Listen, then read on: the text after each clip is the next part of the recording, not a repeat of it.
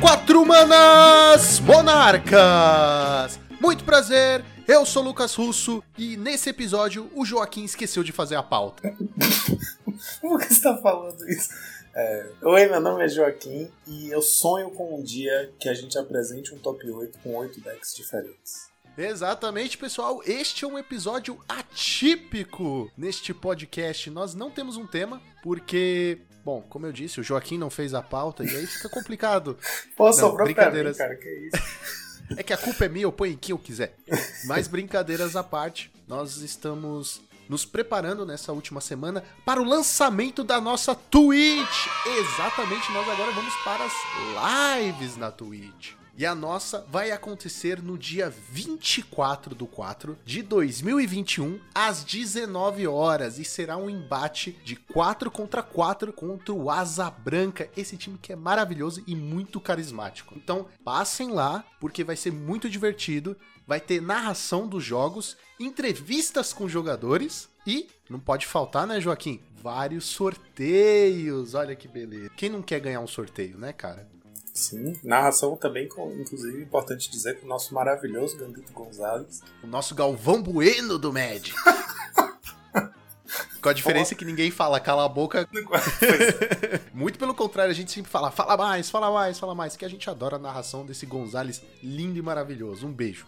E lembrando vocês também que se vocês quiserem adquirir cartinhas, Joaquim, onde eles podem passar? Exatamente na X-Plays! Onde você encontra os melhores produtos entre shields, bundles, boosters, booster box, singles, board games e acessórios como dados, marcadores e tudo mais. A X-Plays, que é o lugar com preços incríveis. E não se esqueçam de usar o cupom de desconto deles XPlace5 para ter 5% de desconto em toda a loja. E coloquem nas informações adicionais hashtag Monarchs para eles saberem que vocês vieram da gente, certo? Xplace, onde o seu XP vale o dobro. E eu gostaria de mandar aqui um abraço e um salve pro nosso ouvinte Thales Fratogiani. Olha que beleza! Ele mandou uma mensagem pra gente dizendo que gosta muito do nosso programa e que incentivou ele a voltar a jogar Magic. Oh, Veja só, legal, Joaquim. cara, que massa. Nossa, é sério, um comentário desse não aquece o coração? Demais, demais. Aquece. Thales, um beijo, um abraço pra você. Não desista do Magic, apesar dos counters, certo? Apesar do, mall, sempre na- apesar do mall ser o, o modo principal de se jogar Pauper hoje em dia. Não, mas ele pode jogar um arena, a gente deixa. O importante é jogar Magic no, no geral, né? Então tá tudo bem, tá tudo bem. E agora, Joaquim, vamos para o Challenger do sábado! Vamos nessa. Lucão, eu vou realizar o meu sonho aqui hoje. Meu Deus, ele vai cantar. Não, não, não. Esse sonho não é meu. Esse sonho não é meu. O sonho que eu vou realizar hoje é o seguinte, cara. A gente tem dois top 8 challenge do sábado e do domingo. E a gente tem oito decks diferentes nos dois eventos. Tá ouvindo isso? Tá ouvindo isso? Tá tocando aleluia. Tá Tá tocando tocando aleluia. aleluia. Aleluia, cara. Meu Deus, tinha muito tempo que isso não acontecia, mas a gente tava caminhando pra esse lugar, né? A gente tá notoriamente num momento em que o metagame realmente parece estar bem aberto, né? Bem, as possibilidades estão bem abertas, a gente não tem um metagame resolvido, não tá mais aquele pedra, papel e tesoura firme que tava rolando e já a gente vinha caminhando pra isso. Na semana passada a gente chegou a ter sete decks diferentes no sábado e sete diferentes no domingo. Hoje a gente chegou no oito diferentes. E aí agora melhor que isso, só se tiverem 16 decks diferentes entre o sábado e o domingo, né? Aí é querer demais. Calma, calma, Calma. Você tá sonhando muito. Não, não. Calma. Diz- é, oito tá ótimo, oito tá ótimo. Mesmo que repita do sábado pro domingo. Mas a gente até teve bastante diferença entre o sábado e o domingo. Mas vamos lá. Vamos lá. A gente teve em primeiro lugar no domingo. Oh meu Deus. Já comecei. Não tem nem como colocar nos bloopers, não vai nem ter bloopers. Não tem como. Vamos lá. A gente teve no primeiro. Peraí.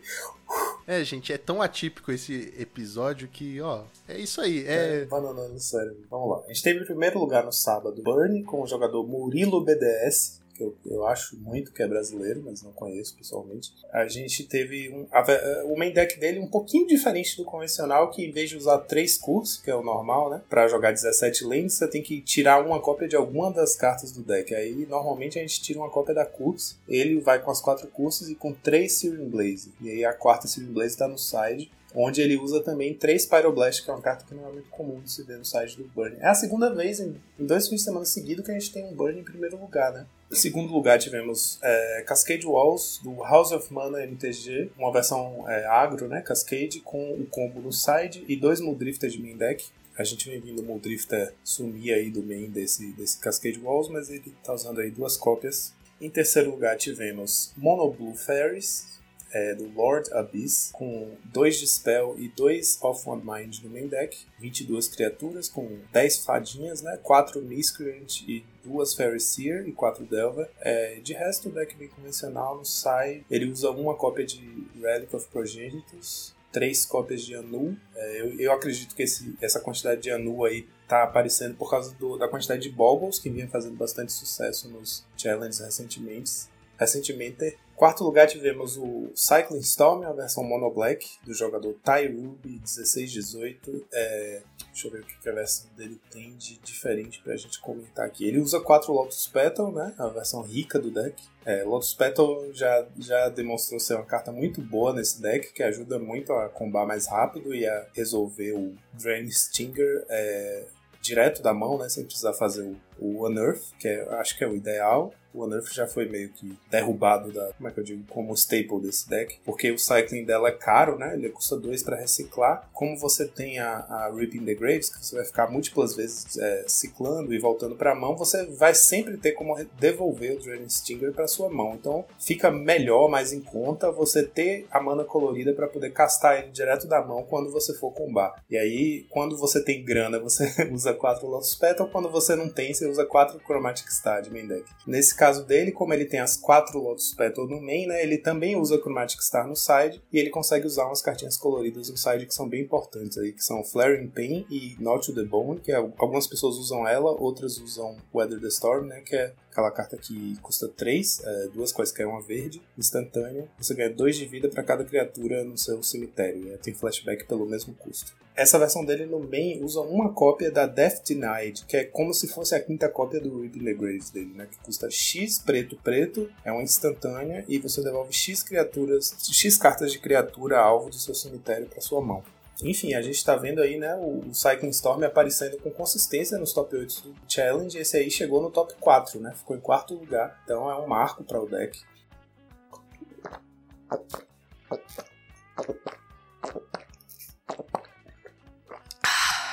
Sinal, mais uma vez. acabou de dar um puta gole na bebida. Teve um dia difícil. É um marco para o deck, sinal de que jogar com hate de cemitério no side está se tornando importante, porque de fato nesse deck aqui, se você não tem uma forma de anular mágica, tipo assim, de spell no seu deck, ou spell Sutter Sprite, Counter Spell, você acaba que a sua única forma de não, de não perder pro combo é tendo é, hate de cemitério, né? Então, ele chegar tão alto assim no, no challenge significa que acho que é hora de devolver as relíquias pro side. Cara, eu vou te contar, eu sou um cara saudosista, sabe? É. Então, quando você começa a trazer coisas assim, por exemplo, o Stomp voltando, é, você tem elfos no topo, boggles no topo, tem hate de grave no side. Isso me dá uma nostalgia, sabe? Dá uma nostalgia da época da lojinha, assim. É, é gostoso, é gostoso de ver. Não é, oh meu Deus, incrível, mudou o meta, isso nunca aconteceu. Não, é, já aconteceu, mas é uma nostalgia boa. Sim, sim. E o que, que você acha? Eu não sei se você já chegou a jogar contra os, Cycling Storm, mas o que, que você acha desse deck, assim, dele tá tendo resultados consistentes, tá aparecendo com frequência aí no Challenge? Cara, assim, o Cycling Mono Black, ele já existia, né, de uma certa forma. Não sei se ele atualizou, assim, muito, né, porque não é um, não é um deck que muda tanto, eu acho. Eu já joguei contra na loja física, gente, para quem não sabe, eu não sou o maior fã do, do MOL. Na verdade, eu repudio e faço guerra contra se eu puder. Mas em relação ao deck, eu já joguei contra. É um pouco chato de enfrentar. É, é combo, né, cara? Se você não tiver como anular a carta principal, ou no caso, remover o cemitério, você perdeu. E é um pouco frustrante também, porque o cara começa a jogar sozinho uma certa hora. Sabe? Não é nenhum deck reativo, não. O cara tá simplesmente jogando sozinho. Tá lá. Começa, pá, pá, pá, e busca a carta. E joga a carta no grave. Aí eu lembro que tinha o cara que jogava de, de Storm, aí ele colocava uns dadinhos assim na frente que ia marcando as manas. E não sei o que. E aí ele vai jogando. Assim, é chato de assistir. Eu nunca joguei com nunca joguei com, mas não é um deck que me agrada, sabe? Ele estar aparecendo é, mais no top 8, eu acho que é um bom sinal, sabe? Porque a gente tem de tudo. Tem deck agro, tem deck control, tem mid-range, tem combo, sabe? Tem, tem de tudo, tem de tudo. E eu acho que isso é um meta saudável. Quando você tem um pouco de tudo, uma variedade é, de decks no top 8, eu acho isso muito bom pro formato. É, eu pergunto isso porque até quer dizer, né? Em breve a gente vai logo mais falar sobre o novo deck de combo que tem aparentemente consistência suficiente para ser parte do metagame, mas até agora, né, nesse momento do meta, esse é o principal representante desse arquétipo combo né, que a gente tem, e ele vem ganhando firmeza, a gente tem um, meio que um semi-pro player, que é o Bryant Cook, que já fez também, fez semana passada top 8, é, que ele deu uma bela atualizada no deck, não é essa lista que a gente está vendo aqui, essa lista é meio que a iteração é, enésima da versão Mono Black, mas o Brian Cook fez a versão Grixis, né, que tem é, meio que uma explosividade a mais. E eu pergunto porque justamente isso que você falou, né, de que é um deck meio frustrante de jogar contra, porque você fica assistindo o oponente jogar sozinho, e muitas vezes o oponente começa a tentar combar, faz, faz, faz, faz, faz, e aí não dá em nada e passa tudo de volta para você. Se chama coito interrompido. coito interrompido. Exatamente. Você faz, faz, faz, faz, mas. Não chega lá. Porque tem gente que, que respeita o deck, sabe? Que, tipo assim, teme o deck e joga sempre cautelosamente contra. E tem gente que é, tem essa, esse ponto de vista que é tipo assim, velho, toda vez que eu jogo contra alguém que usa esse deck, a pessoa começa a combar e não termina, não consegue chegar lá, então meio que não respeito e o deck não liga pro deck. Muita gente não liga pro deck, assim, sabe? Eu acho que a maioria das pessoas não tá muito dando bola pro deck e acho que talvez seja nessas que ele acaba subindo, porque na hora que você vai fazer seu side pro challenge, você não pensa, ah, vou ter que colocar aqui os slots de hate de cemitério porque vai que eu enfrento um cycling combo. Né? Eu mesmo não tenho feito isso. As últimas vezes que eu joguei challenge, até quando deu bom, foi zero hate de, de, de cemitério no side e rezando para não encontrar o storm. Pra ser bem sincero, eu acho que decks com combo é, não aparecem tanto, né? Não tem grandes combos no Pauper. Tem esse, que mais? A gente vai ver já já. Fica o teaser. Continua no próximo episódio. Não, mas é, tem esse, tinha outro no passado? Outro deck combo? A gente teve por um tempo o Fischl Brand, né? Que é parecido com esse, mas era menos consistente. Esse era o que o oponente ficava colocando os dadinhos nas cores de mana e demorava horas também fazendo. Nossa, era terrível. É. Que era o que Castava virava o Gurmag, não Isso era? era. Nossa, chato pra caralho. Nossa, era muito chato, era muito chato. E a gente teve nos tempos áureos, né, o, o, próprio... Na verdade, o Familiars é um deck combo, mas que na build atual é um deck control, na verdade, né? Ele tem ferramentas mais de controle do que de combo, mas a meio que um combo finish. E a gente tem esses cascades, é, Cascade Wall, que rampa mana muito rápido e ele acaba que tem. Ele é agro, mas ele tem uma espécie de combo finish, né? Porque ele vai te jogar 40 de poder na mesa e passar o turno para você e falar: e aí, você tem como lidar com isso? Isso é meio que um aspecto combo, né? Mas o que eu quero dizer é que, tipo, decks combos não são comuns no formato. Então, quando eles chegam no topo, eu não fico tão espantado porque as pessoas não se preparam para eles. É, é, muito difícil você ter cartas contra é, e pensar, não, vai ter muito deck combo, porque são decks difíceis de jogar, exigem mais cliques que o Tron. Então acaba que não vale tanto a pena. Ou agora tá valendo, já que ele está chegando no top 8. Pode ser que, né, aconteça mais. Mas pessoalmente, para mim é um deck. Quando alguém tá com um deck combo assim de cycling, porque geralmente são decks cycling, né? Basicamente bem frustrante assistir a pessoa jogar sozinha e eu ficar chupando o dedo. Em quinto lugar, tivemos o Gru Cascade Ponza, do Chicho Odire. É, eu acho, mais uma vez, é, notório que esse jogador, que é um mestre do R-Scred, é, tem jogado com Jundi e com o grupo Ponza. É, acho que isso acaba, não sei, para mim isso comunica alguma coisa, sabe? Porque o R-Scred é um deck que tem tanta consistência, que é tão dominante no formato, e é um dos maiores jogadores do deck tem jogado com esses outros decks de Cascade, né? Eu acho que isso mostra que, que o poder do Cascade está sendo respeitado por jogadores né, do X. Mas não precisava ser Ponza, né? Não precisava ser exatamente. Essa build dele é interessante porque usa 8 LDs, então é, é, propriamente um Ponza. E ele, apesar de usar o Arbor Elf, né, que é o, o elfinho que desvira a terrena para combater com as auras, ele só usa 4 da aura. Ele usa 4 Utopia Sprawl, que é aquela que só pode encantar a floresta e que você escolhe a cor de mana que ela vai gerar adicional. É, ele não usa o, o, crescimento selvagem, que é a outra, que pode encantar qualquer land, mas só faz mana verde. Acaba que eu acho que isso melhora os cascades dele, né? Ele tem menos chance de abrir cartas inúteis no Cascade, né? Porque ele vai ter menos dessa carta. Porque de resto, fora o Arbor Elf, né? Todo, todo o resto do deck dele são cartas, digamos assim, úteis de se abrir no Cascade. Bolt, que se não tiver bicho para remover, vai na cara. LDs a mais, que acaba atrapalhando bastante. E aí os bichos dele que geram valor, né? Que é o Sarufus Packmate e o Lanoir Visionary. E aí tem Arbor Elf e o Tope Sprawl. Eu achei interessante essa build porque tá diminuindo um pouquinho a chance de o Cascade dar ruim. Que é a principal inconsistência desses decks, né? E aí com 8 LD Spells ele acaba tendo consistentemente também a LD no turno 2, que é o que é o principal fator desse deck. E aí ele usa também dois Ulamog's Crushers de main. Se você já destruiu as lentes do oponente e resolve uma threat dessa, né? Que vai fazer ele sacrificar permanentes, acaba que você cria inevitabilidade, eu acho. Não gosto. Não gosto.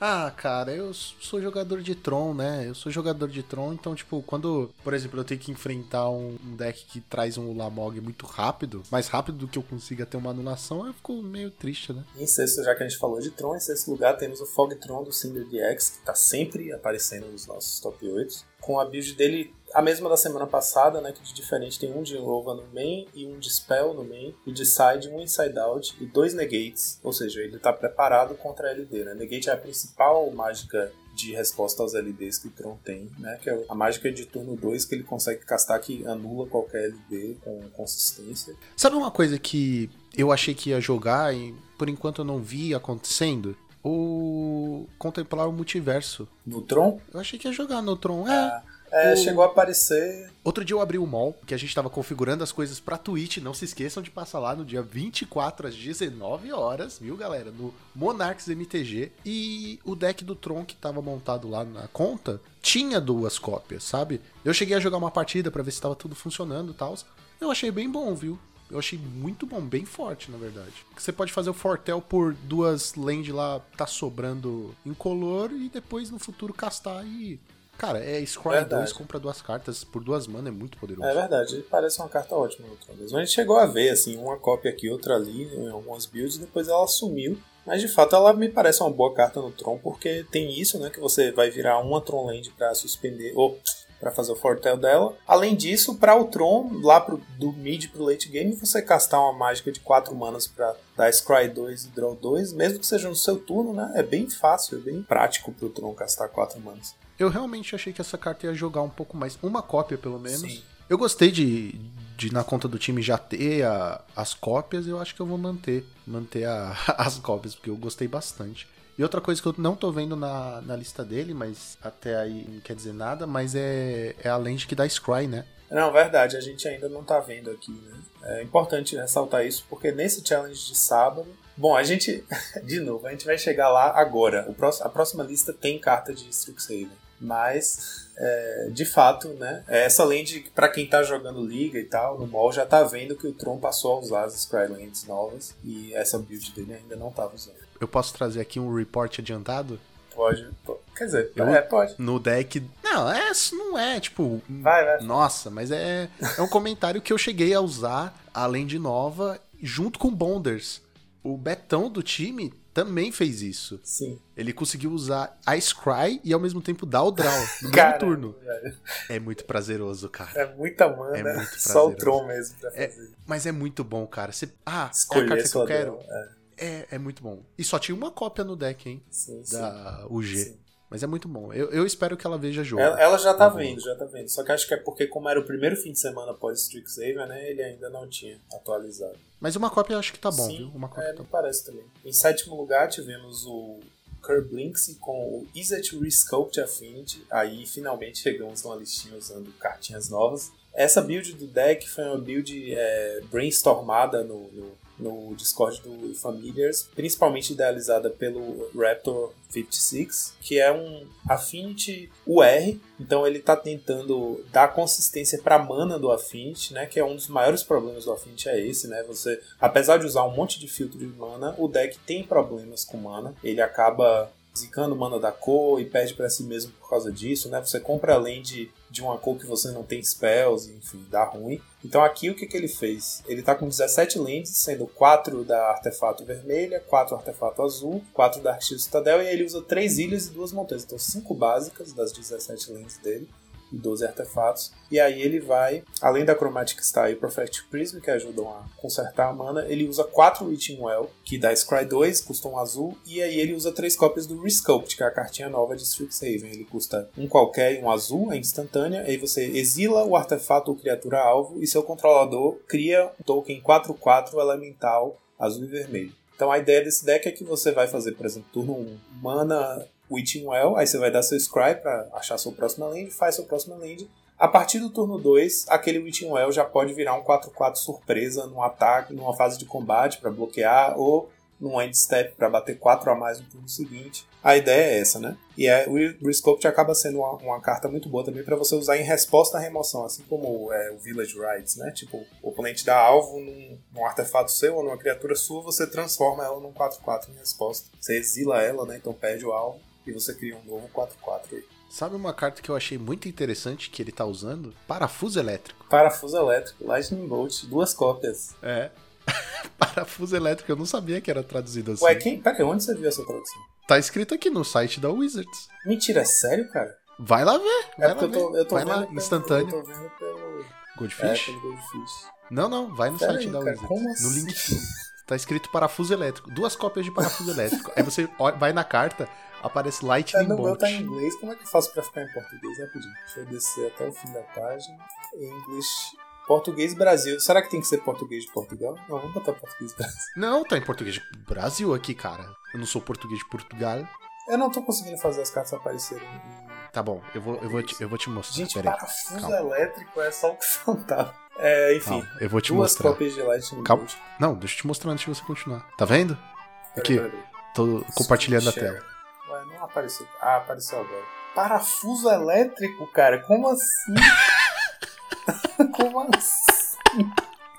Pera aí, eu preciso tirar um print disso, velho. Só um minuto. Eu deixo. Não, fica à vontade. Bota o seu mouse em cima aí de parafuso elétrico. Ai, caraca. Deus, cara. Ou você podia fazer uma arte, né? De parafuso elétrico. Meu Deus, eu tô desacreditado disso, velho. Como isso aconteceu, meu Deus? Ah, não cara, existe essa impressão é aquele- com ele escrito parafuso elétrico. Isso é. Isso é... Mas agora existe. Você vai ter que fazer um parafuso É, elétrico. fazer. Gente, meu Deus do céu. Mas uma coisa muito interessante desse deck, que eu gosto bastante, é o fato dele estar usando dois parafusos elétricos, ou melhor, Bolt. Porque eu sempre achei que quatro Galvanics apenas, num Affinity, fosse pouca coisa, sabia? De remoção. Sim. É, tanto que o Jeskai usa, às vezes, uma ou duas cópias do Jordan, né? Pra ser uma remoção a mais. Isso. Mas eu gosto porque, cara, assim, nos Affinities tradicionais, né, que a gente tem, que é o combo do Atog, ou aquele muito agro e por aí vai, nunca tem espaço pra você mexer muito pra colocar outras cartas que não tenham afinidade, Sim, no sim. caso, né? Nesse E caso aqui aqui, ele né, como arranjou. ele tá focando no UR, ele acaba ganhando os slots.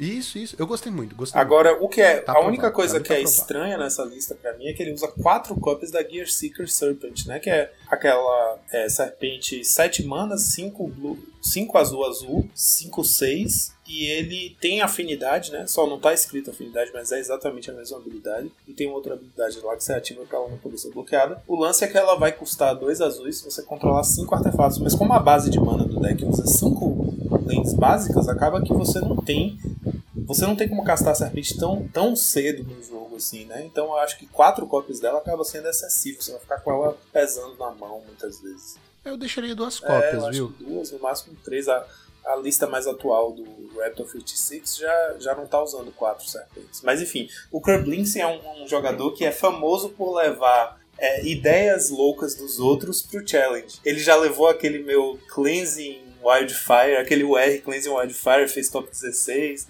Ele leva as ideias loucas assim, ele pega um deck bem maluco e vai jogar o challenge.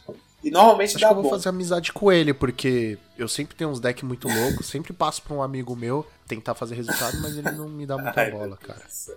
Lavando roupa suja ao vivo. Em oitavo lugar, a gente teve o Wizard é, Ferris, né? Bolt the Burb. Eu já vou parar por aqui. Por eu já vou parar por, por, aqui. Porque aqui no meu computador tá escrito assim: 4 de agosto de bolas. ah, velho, tem alguma coisa errada com essa tradução. Que isso? Share screen.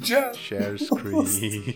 Meu Deus, velho, como assim? 4? 4 de agosto de bolas. Peraí, velho, segura aí, como dá. Velho, não é possível isso. Gente, escrota. É, essa ali, essa. Tem alguma coisa errada com vai o tá, site da Wizards. Vai estar tá no link. exatamente da onde eu tô vendo. E o pessoal vai poder conferir e vai poder mandar o Joaquim fazer um meme desses, dessas Eu tô salvando as imagens pra postar depois no Twitter. Porque não é possível isso, cara. Ó, oh, tem, uma, tem uma ali escrito contra feitiço. Tem um estoque frenético aqui. Estoque frenético. tem, tem contra feitiço? Não é contra feitiço, cara. Ela não só anula feitiço. Contra feitiço, Gente, só feitiço. Que isso? Como assim?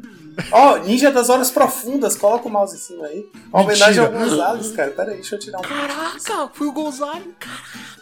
Mano. Vou mandar pra ele agora, cadê? Cara, manda agora, manda ao vivo, ao vivo. Esse podcast, esse episódio tá muito doido. Muito. Né? Isso que a gente só tá nos challengers do sábado. É. Bom, vamos, vamos, vamos, vamos pra frente. Beleza, vai lá, vai lá, vai lá. Pode falar dos quatro de bolas já. Em oitavo lugar tivemos Wizard Ferris do Bolt the Burb, com 4 French Inventory e 2 Shrek no main deck. É, ou seja, bastante card advantage, né? A build que eu, tinha, que eu fiz o último é, top 4 do challenge também usava 2 Shrek e 4 French, que é uma, é uma, uma postura agressiva pro deck, mas faz sentido, né? Porque o meta do challenge você espera encontrar bastante Tron. O Shrek é muito bom contra Tron. Ele tá usando 18 criaturas, 20 lands, e aí com isso ele corta um slot de cantrip. Ele tá só com 6 cantrips e 4 frente. Mas enfim, uma build tradicional do Scred que tinha dado uma sumidinha, né? As últimas vezes que a gente viu o Scred aparecendo, ele tava naquela build mais com, com Delver, mais agressivo. Então interessante ver que ainda tem lugar aí para o nosso querido Scred.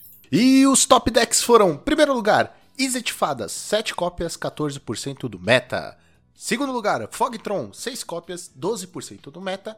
E terceiro lugar, Cascade Walls, Boros Bully, Jundão da Massa, 4 cópias, 8% do meta cada. E agora vamos para o Challenger do domingo! Falei, né? Mais uma vez, 8 decks diferentes, então não podia estar mais feliz com isso. Em primeiro lugar, a gente teve o Seas for Cook mais uma vez também. Eu acho que a gente acabou tendo o primeiro e primeiro lugar do sábado e domingo os mesmos decks da semana passada, né? Foi Elfos e Burn também. Seas for Cook foi o que ganhou o primeiro lugar na semana passada. É um jogador bem é, fiel ao Elfos. A build dele é a que eu chamo da build limpa, porque são 38 Elfos, 8 spells de card advantage, 14 florestas. Não tem resposta, não tem negate, não tem nada.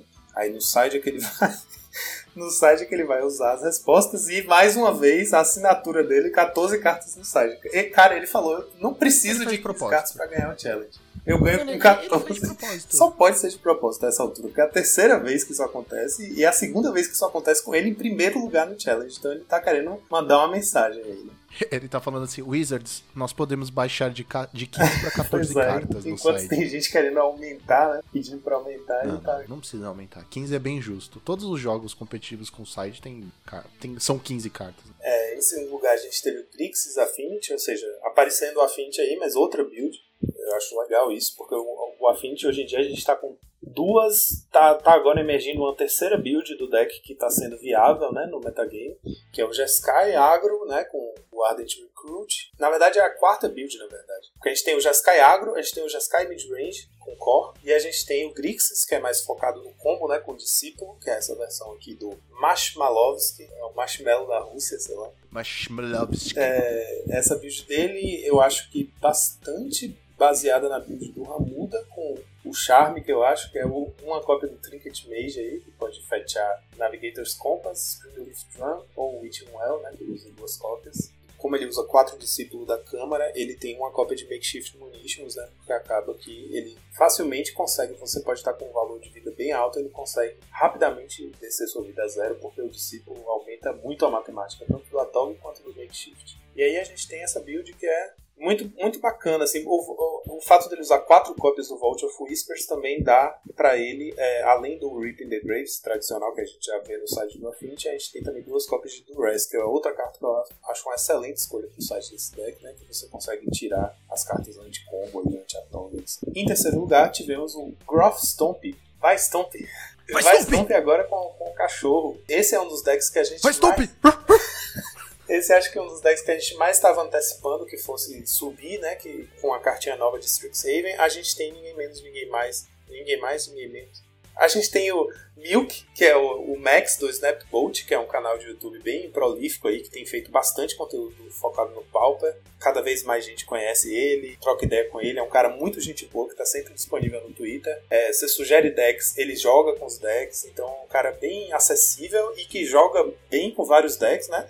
Chegou em terceiro lugar com o Groff Stomp. Então o que, que ele fez? É, é o Stomp, né? Só que com o cachorro, que é um bicho novo aí de Strixhaven. Custa um, um qualquer, um verde, 5-4. E como custa adicional para castar ele, ou você sacrifica uma criatura ou paga 3. Então ele pode custar 5 manas, um 5-4 ou pode custar duas manas e são 5-4, contanto que você sacrifica uma criatura quando ele entra. E aí as opções para sacrificar vão ser tanto os bichos tradicionais que você baixa no turno 1 do Stomp, né, que é Vault Scourge, Quirion Ranger, Nettle Sentinel, mas idealmente você vai ter tá sacrificando o Young Wolf, que é 1 barra 1 e tem Undying, né? Então quando ele morre ele volta. Então o ideal é você abrir Floresta e Young Wolf, aí turno 2 você bate com Young Wolf, faz outra floresta e faz o cachorro, você vai matar o Young Wolf, ele vai voltar. E tem outras linhas também, assim, por exemplo, ele tá usando duas cópias do Kawni Garden, que é aquela lente que faz mana verde, entra virada e faz uma planta 0/1 quando entra. Então, você fazer isso no turno 1, você também consegue fazer um cachorro no turno 2, sacrificando a planta.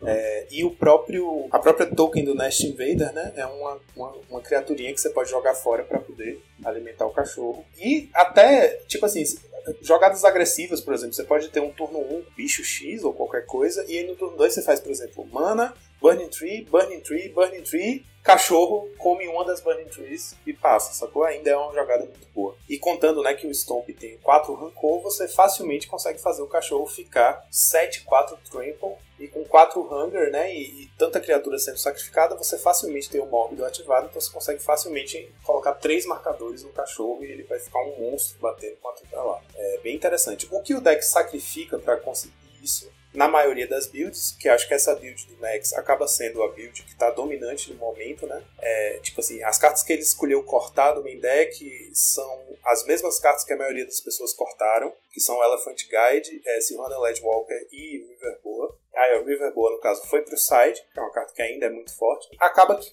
se você corta a Silhana, você perde um dos trunfos que o Stomp acaba tendo contra decks é, que conseguem formar uma barreira de bloqueio rápido, que a Silhana difícil de bloquear, né? Você acaba que se, em algumas matches se você encaixar um Elephant Guide na Silhana, você o oponente não tem o que fazer. Tipo contra um Scred, por exemplo, ele não tem o que fazer. Ele vai poder dar uns champ blocks, mas é só até você achar o seu rancor e passar por cima das fadinhas. Então acaba que você perde essa, essa esse trunfo, né? Mas eu acho que o Stomp acaba que ganha muito com esse bicho 5-4, porque além disso o Young Wolf é um bicho que é resiliente à canhonada, né? O deck deixa de ser tão frágil a canhonada, porque ele vai ter agora o Young Wolf que volta e o Biogroth que não morre para canhonada. Então, a carta que já foi um cheque muito forte contra o deck na última temporada aí, Commander Legends e Strixhaven, acaba que eu acho que ela dá uma caída não é tão forte assim se o deck usa o cachorro. Quarto lugar, tivemos o Fogtron do Cinder DX, de novo, a mesma build, mesmo 75 cartas do sábado, né, que é a build dele que usa de novo, main, spell no min e dois negates no side. Em quinto lugar, tivemos o Orzhov Pestilência do Poggio del Mal. A versão certa. Ele usa um Crypt Rats no main e no side ele usa uma carta que eu acho muita maldade, mas faz total sentido. Que é um círculo de proteção azul. Cara, é um círculo de proteção azul. Como se esse deck não já fosse o terror dos, dos decks azuis, né? É tipo assim, é pra você terminar de, de, chutar o cadáver, você baixa esse círculo, o oponente já começa a chorar, né? Porque se ele já não tinha chance agora, então. Eu acho sempre muito malvado, mas de fato faz sentido. A build dele, pô, achei a build bem, é, como é que eu digo, bem ajustadinha, assim. Ele usa poucas cartas que tiram a própria vida, só usa dois Night, Night's Whisper e um Reach the Bone. E bastante descarte de main deck, né? Dois do Res, dois Castigate, um Crypt Reds. Sabe uma carta que eu achei muito interessante que tá escrita aqui? Sussurro de Duas Noites. É Night's Whisper. Caramba, essas traduções eu não sei o que tá acontecendo, cara. Não, elas estão é, mas é algum erro no site, porque a carta não é assim em português. Espinho da Rosa Negra. Agora tem que ser. Wizards, Rato por favor, Cristo. sussurro de duas noites. Sussurro de duas noites? Ah, porque é Two Nights Whisper, né? É que nem o Algor of é. Bolas que ele colocou 4 de agosto das. É, uma louca. E lançada para Mas é baixo, diabo é maravilhoso. lançada para baixo é cast down, né? La- lançada para baixo é cast Gente, down. tá muito errado. Ai, tá que maravilhoso. Mas assim, eu gostei muito da build dele. Assim, é a build correta. É a build correta, não tem como não gostar. Eu gostei que ele se adaptou a- ao meta, né? Então ele tirou o Palace e colocou a Rosa Negra, porque ela tem Death Touch, e pra parar o cachorrão é Sim, sim, excelente. verdade. E é interessante observar também que a build dele é quase mono black. Assim, principalmente o main deck, né? Ele usa dois Castigates e quatro Guardian de, de branco só. E mais nada. Mas é. É, por aí mesmo. né? É por aí mesmo. Pra ser bem sincero, o Pestilência, na verdade, já é um mono black com um splash pro branco no Sim. side, que é uma coisa que eu tenho chegado a, a uma conclusão de que branco no Pauper é muito Essa é bom no side Side, só, é. sabe? Verdade. Agora, como main deck é mais complicado. Mas é isso mesmo, cara. É um mono black com as melhores cartas brancas que você pode pôr no side. E a melhor carta de todas, que é o Guardião. Ever. De todo formato é o Guardião. Não adianta. E acaba que, como o Guardian é uma carta que você não precisa fazer tão cedo na match, né? Você pode se dar o luxo de usar basicamente sua base de mana ser. As fontes brancas serem só não básicas mesmo, e é isso aí. Né? Então, a Balsa Exato, exato. Você, você poderia ter. Na verdade, você poderia ser todo mono black e depender apenas dos bonders. E se você quiser colocar prisma também, pode, pode colocar um ou dois. Mas você pode depender só deles pra fazer sua mana branca. E não ia interferir em nada. É, eu pessoalmente gosto de colocar um pouco mais de branco no, no meu deck. No main deck, tipo, colocar umas cartas que ganha vida e que compra carta. É sempre bom ter é, aquela que é três manas ganha 6 de vida, ou eu ciclo ela Ah, por dois e ganho dois e é compro uma carta. Isso. Eu gosto de coisas sim. assim, sabe? Colocar um, um Journey no, no main deck ou dois. Né, dá, colocar um pouco mais assim de branco em relação à remoção e ganho de vida. Mas né, aqui também serve. Em sexto lugar, para nossa surpresa, cara, olha quem apareceu: Boros Monarca. E é Boros Monarca mesmo, não é um erro, não é chamando o Bully de Monarca. É, esse jogador, Mike Larteta, ele tem feito 5-0 com Boros Monarca e aí agora ele apareceu no Challenge com essa build, que é a build que ele tem usado mesmo. De fato, é Boros, ele não usa cartas pretas. É, apesar de usar dois bojucas, né? Já que ele usa bounce lands e tal, mas até a base de mana dele é diferente. Então é um Boros Monarca que tem usa o Monarca vermelho, o Shrek, né? Então é mais agressivo. E de resto é o típico mesmo, ele usa quatro Spare Supplies, três prismas, porque como você só usa duas cores, não precisa tanto de filtro de mana assim, né? Aí as três- três Journey, um Oblivion Ring, e as oito Burns que o deck usa, quatro Galvanic, quatro Lightning Bolt. Essa build dele aqui pro Challenge tá usando duas Cleansing Wildfire de main, que não é normal, a build dele normalmente não usa isso. E aí os dois Prismatic. E a, a base de mana dele é diferente, ele usa três de cada além de é, artefato. Não, ele só usa além de artefato branca. Interessante, cara. Ele não usa da vermelha. Então é 3 Ancient Den, 3 Bounce Land, não usa 4. Isso pode ser uma resposta à quantidade de LDs, né? Porque é muito frágil para LD. Uma Cycling Land vermelha, duas brancas, 3 Radiant Fountain. Ele pode se dar o luxo né, de usar mais é, fontes incolores, já que ele só usa duas cores. Quatro planícies, três montanhas. Ele usa esse aviário Sim, mecânico. é como se fosse né? a quinta cópia do Core, né? O aviário mecânico custa o mesmo do Core, é um qualquer e um branco, 2/2, ele não voa. E quando ele entra, você pode devolver outra permanente que você controla para sua mão. Então você não precisa usar a habilidade, né? Mas tá aí para ser o quinto Core. Interessante, mesmo. É, é curioso para mim que ele use só três é, Land de artefato branca, não usa nenhuma da vermelha, porque ele tem aí sete artefatos, né? É, três prismas e quatro mochilas. Então no total ele só tem 10 artefatos. Eu acho uma contagem baixa, assim, tanto para Galvanic Blast quanto para você poder fazer o seu Glitch Hawk com segurança, né? Mas deu bom, né? Ele chegou no top 8. Eu, eu quando jogo com Boros Monarca, tento usar 3 de cada da de artefato para você ter, né? Para você atingir o Metalcraft mais rápido também. Isso ajuda muito. Mas é isso aí. No side ele tem umas escolhas interessantes também. Ele tem quatro Stone Rain, né? Então pós-side ele pode focar mais no LD, que ele só usa dois cleansing no main. É, duas Dust to Dust, que é aquela sorcery que custa um qualquer dois brancos, exila dois artefatos alvo. Normalmente quando a gente vê os boros, né? Os decks que combinam branco com vermelho, o, o rate de artefatos se concentra na cor vermelha, mas a gente tem essa carta que é bem forte também, né? Que usa duas manas brancas e três manas exila dois artefatos. Isso pode ser bem, bem interessante, tanto porque pega desprevenido, né? Você não consegue. O Affinity, por exemplo, que tem a Blue Blast que responde bem ao Gorilla, não pode responder a essa mágica. Ele usa em, em Coin É, Rune. eu ia falar agora. Echoing Como é que fala? Que é tipo a. Econ Rune.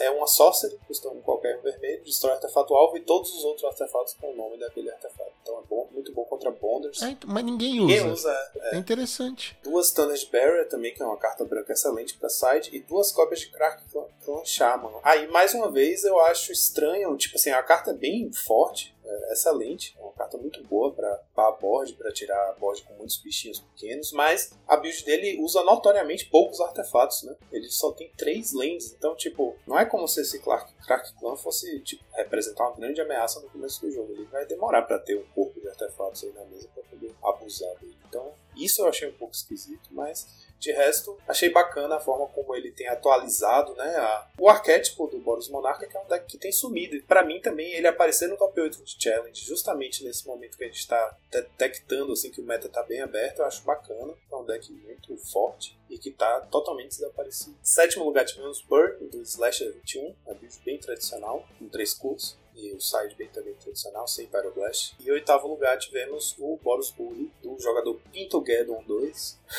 já falou dele aqui antes. É uma versão bem tradicional também. Assim. Com o Electricary, é, não é exatamente a carta que está em todas as builds Bully, mas a, aparece com certa frequência, né? De resto, de side, a, as mesmas ferramentas de sempre, três Cleansing Wildfire. A única coisa que ele tem de diferente é que ele usa um Guardian no side, então um Guardian a mais, né? Ele usa um no main e um no side. E os top decks foram Jundão da Massa, 8 cópias, 13% do meta. Segundo lugar, Burn, 6 cópias, 10% do meta. E terceiro lugar, Stomp e Exit Fadas, 5 cópias, 8% do meta. E agora vamos para a nossa listinha da semana. Vamos lá, nossa lista da semana é o o teaser que eu fiz do arquétipo de combo novo que tá dando as caras no formato. Esse deck está sendo carinhosamente apelidado e genialmente apelidado de Mogwarts, que é um, um, hack dos Goblins combo, porque ele, Mog, né, que é a tribo de Goblins, e, e Hogwarts misturados, porque é, é, é, o combo dos Goblins com First Day of Class. Eu trouxe a lista do Blue Stalker, que tem sido o principal, como é que eu digo, é o, o principal jogador de alto nível de habilidade que está se dedicando a trabalhar nessa lista, né? Ele tá, a build dele é uma build mais, como é flexível do deck. Assim, o combo é a principal forma que ele vai ganhar o jogo, né? Que ele vai dominar as partidas, mas ele é um deck agro, é um, é um hack dos Goblin agro, que tem o Mogwar Marshal, por exemplo, que faz um, um Goblin a mais quando entra. Ele tem duas cópias do Goblin Bushwalker, então ele consegue armar uma. Em dois turnos ele consegue armar uma mesa cheia de Goblin e bater para cima de você com, com Bushwalker quicado, mas é um deck que tem também o fator do combo, né? Para chegar aqui nessa lista que eu trouxe como lista da semana, eu vou passar rapidamente por duas listinhas que fizeram 5-0 essa semana. Elas não chegaram, a gente não chegou a ver ainda, né, o Malgore aparecendo no top 8 de Challenge, justamente porque acabou de sair o Strixhaven, o pessoal ainda estava trabalhando qual approach é, se dedicar mais a esse deck, mas é um deck que também estava entre os mais esperados assim, com o lançamento de Strixhaven, porque essa First Day of Class é uma carta com um potencial muito grande para o combo. É, o que First Day of Class faz é, ela é uma instantânea, custa uma qualquer, uma vermelha, e ela diz o seguinte: quando uma criatura entrar no campo de batalha sob seu controle esse turno, coloque um marcador mais um mais um nela e ela ganha haste até o fim do turno. E ela tem a mecânica de Learn. Significa que você vai buscar uma carta de Lesson no seu side e revelar e colocar na sua mão, ou você vai descartar uma carta para comprar uma carta. Então, ela tem várias coisas interessantes a respeito dela. A partir do momento que você casta ela, tudo que entra em jogo entra com um marcador mais um mais um. E aí você tem o Putrid Goblin, que é um Goblinzinho de dois manas, dois dois preto, é um qualquer um preto, com Persist. Ou seja, quando ele morre, ele volta para o campo de batalha com um marcador menos um, menos um, se ele não já tivesse um marcador menos um, menos um nele. Então ele volta uma vez, a segunda vez que ele morre, ele vai embora. Então o que acontece? Quando o Putrid Goblin vai tentar entrar e o efeito da First Day está ativo, ele vai entrar com o marcador menos um, menos um, quando ele morrer, e com o marcador mais um, mais um. Os dois marcadores se anulam e ele entra sem marcador. Então ele volta 2-2, então toda vez que você sacrifica ele, ele volta. Com isso você tem, se você tiver uma fonte de sacrifício na mesa e um Putrid Goblin, no turno que a First Day tiver em efeito, você tem sacrifícios infinitos dele. E a principal fonte de sacrifício que você vai ter é o Skirk Prospector, que é um Goblin de 1 um mana vermelho, 1 barra 1, e aí você sacrifica um Goblin para adicionar uma mana vermelha. Então, com essas três cartas você tem mana infinita. Então é um combo fácil de montar, com cartas, três cartas baratas, duas de duas manas e uma de mana, que você pode montar ao longo de dois turnos ou mais, e que te rende mana infinita. Então o que você vai fazer com a mana infinita é que vai, né, que vai depender da build do deck. Então a gente tem primeiro a versão, a lista, a gente vai colocar todos esses links na descrição do episódio. O Base de Geia fez 5-0, acho que ele chegou a fazer duas vezes 5-0 com essa lista, que é uma lista focada no combo. Então ele tem uma, uma lista super super orientada no combo mesmo. Ele usa main deck para tirar as anulações do oponente. Ele usa quatro cópias de Ransec the Lab, que vai te ajudar a buscar as peças do combo. E ele usa só as criaturas essenciais. Inclusive, ele usa quatro cópias de Street Wraith, que você vai ciclar por, duas, por dois de vida, né? Só para poder, essencialmente, o que ele está fazendo é diminuir a quantidade de cartas no deck dele de 60 para 56, para aumentar a consistência. Então você vai né, achar suas peças mais rápido. Então a, deck, a versão dele é turbo combo mesmo, ele só vai ganhar através do combo, ele não tem plano B. E ele usa o Flame Wave Invoker como principal é, payoff da mana infinita, né? Que é um, um Goblin, ou seja, ele pode ser buscado com a Matrona. Ele custa 3 manas, é 2-2, e ele por 8 manas ele ativa a seguinte habilidade, que ele causa 5 de dano ao jogador alvo. Então, né, se ativar 4 vezes isso, dá 20 de dano no oponente, você precisa de 32 manas. Nem é tanto porque assim, é rápido. Eu joguei com deck, é bem rápido fazer 32 manas. Então é isso, a essência do deck é essa. E aí, esse primeiro approach que a gente está mostrando aqui é o do base de Geia, que é o turbo combo mesmo. Assim. Ele inclusive ele usa 4 Mind Stab no side, que é uma carta de 6 manas, feitiço, o jogador alvo descarta 3 cartas, mas ele tem suspende 4 por um preto. Então, turno 1 você faz isso, daqui a quatro turnos vai entrar uma carta e vai resolver na sua piquete que faz o oponente descartar três. Então o oponente vai ter que ter counter para isso e counter para o seu combo, né? Uma carta bem para proteger o combo mesmo. E a outra build que eu trouxe, que também fez 5-0, fez logo de cara, é uma build mais anterior à, à, à, versão que eu trouxe como lista da semana, a gente vai passar bem rápido por ela, mas é que basicamente é um combo também dos Goblins, mas ele vai usar cartas, ele vai usar 25 criaturas, diferente do base que usava 18, das quais 4 eram Street Wraith, então é como se fossem 14 criaturas, né? Aqui a gente tem 25, então é um deck agro de criaturas mesmo, que vai usar cartas com. Não vai usar o Flame Wave Invoker, por exemplo, ele não tem essa combo kill de matar causando dano direto, ele vai realmente tentar montar uma mesa com goblins para partir para cima, e ele vai usar cartas como Goblins Leather e Mog Raider, que é a mesma carta, são duas cartas com o mesmo efeito, que custa um vermelho 1 barra 1 é um Goblin, e ele diz: sacrifica um Goblin a criatura alvo recebe mais uma zona até o fim do turno. Então, com esse Goblin, que também tem um, um, efeito de sacrifício, você consegue fazer com que qualquer criatura sua fique infinito barra infinito para atacar.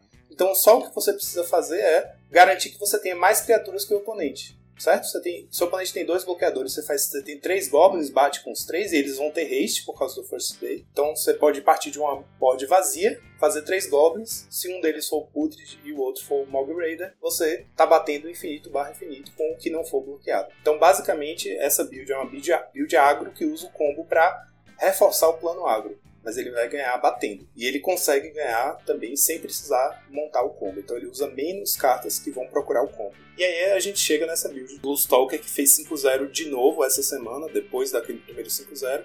Foi um 4-0-1 na verdade, né? um 4-0 split. Corta o Flame Wave Invoker vai usar o Skirk é, do Surgeon, que é como se fosse um como é que eu falo, um Vivian's Grizzly dos Goblins. Se você tiver mana infinita, você pode ativar ele infinitas vezes virtualmente, praticamente, você pode encher sua board de criaturas e garantir que você vai conseguir fechar o combo. É mais intensivo de cliques, né? Você precisa dar mais cliques para poder ativar esse Goblin, mas é mais consistente também. E eu tô, no momento atual, tô achando que essa é a principal lista que deve vingar, porque é a lista que tem mais alcance, sabe? Que tem mais formas de ganhar o jogo sem precisar depender do combo. Eu cheguei a jogar com uma lista muito parecida com a dele, eu construí em cima da dele, mudei uns dois ou três slots só, e fi, ontem fiz 2-3-2 e 1-4-1, e o deck, dá para sentir que o deck tem bastante consistência, joga bem contra todo meta, e é muito difícil de interromper o combo. Não gosto ah. de deck combo. É que eu tenho mais é, o que fazer, sei, né? Sei. Eu não posso ficar lá, ainda mais no mall, eu não posso ficar lá para sempre. Entendeu? Eu sei que Tron demora, mas eu sei que vai acabar uma hora. E que não vai falhar miseravelmente o combo no meio. Então, desculpa, Joaquim.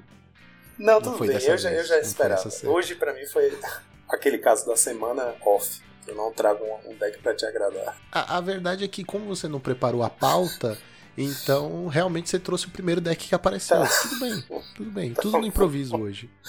Ai. E agora vamos para os nossos reports. Essa semana. O que aconteceu essa semana, Lucão? Essa semana a gente está se preparando para Twitch, para o lançamento da Twitch, então a gente não teve nada, não aconteceu nada. Mentira, não, não é que não aconteceu nada. Me ajude, Lucão. Não, essa semana o Perono, o jogador do time, chegou no foi, Mítico, foi. assim como foi, o Saitama. Saitama pela, sei lá, terceira vez seguida chegou no Mítico, e dessa vez ele chegou no Mítico com três contas diferentes, então ele tá triplamente qualificado para o PTQ. ele tem três vezes mais chance de ganhar o, o negócio do que qualquer outro. E eu estou a dois elos de chegar no Mítico também, veja só. Olha só. Você tá, você tá jogando o quê? Histórico. Tô jogando histórico, tô com o B lá todo torto, mas né? A gente, a gente vai jogando, jogando, jogando e acaba chegando no mítico. Ah, me diz uma coisa, você tá sentindo o impacto das cartinhas de arquivo místico no, no histórico? Tem aparecido bastante?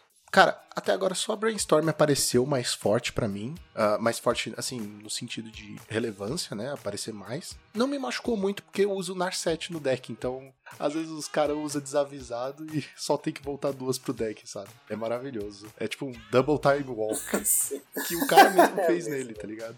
Eu acho que Brainstorm é bem o tipo de carta que as pessoas que não estão acostumadas a jogar com ela vão ver e vão achar, caramba, uma trip foda. Mas ela depende de muitas coisas para ser boa, velho. Ela sozinha não é uma carta E eu vou te forte. contar que parece que a galera que joga, que não joga Pauper, não tá muito acostumada a fazer Brainstorm e estourar Fatland depois. Por mais que tenha no, no, no campo. É muito estranho. É muito estranho ver o pessoal jogando com isso. Não apareceu nada demais. Tirando essa carta, eu não tenho visto, pelo menos eu. Mas é isso, cara. Tipo, eu também não tenho usado nenhuma carta, cartinha nova. Não alterou muito, não. Tô com o B lá, control, meio torto, mas que tá me levando alto, então tá tranquilo. Legal, legal. E é claro que estamos em preparação para a nossa Twitch, que nós queremos lembrar mais uma vez vocês, né? Que será no dia 24 às 19 horas, lá no canal dos Monarchs MTG. Galera, passa lá, vai ser muito legal. Vai ter narração, vai ter um embate de 4 contra 4 contra o Asa Branca, que é um time incrível, fenomenal. São grandes amigos nossos. E, claro, vão rolar vários sorteios. Certo? Certo. Então, só para lembrar, é, dia 24 é esse sábado, né? Vocês vão estar provavelmente ouvindo esse podcast na sexta, é amanhã para vocês, é às 7 da noite. Nosso canal é twitch.tv barra monarchsmtg, que é a mesma arroba dos nossos redes Exatamente. sociais. Então, eu acho que dessa vez não tem solta a vinheta, né? Não é mesmo, cara. A gente pulou a vinheta e agora como é que você Aí vai eu vou fazer assim. Isso é tudo, PP, pessoal!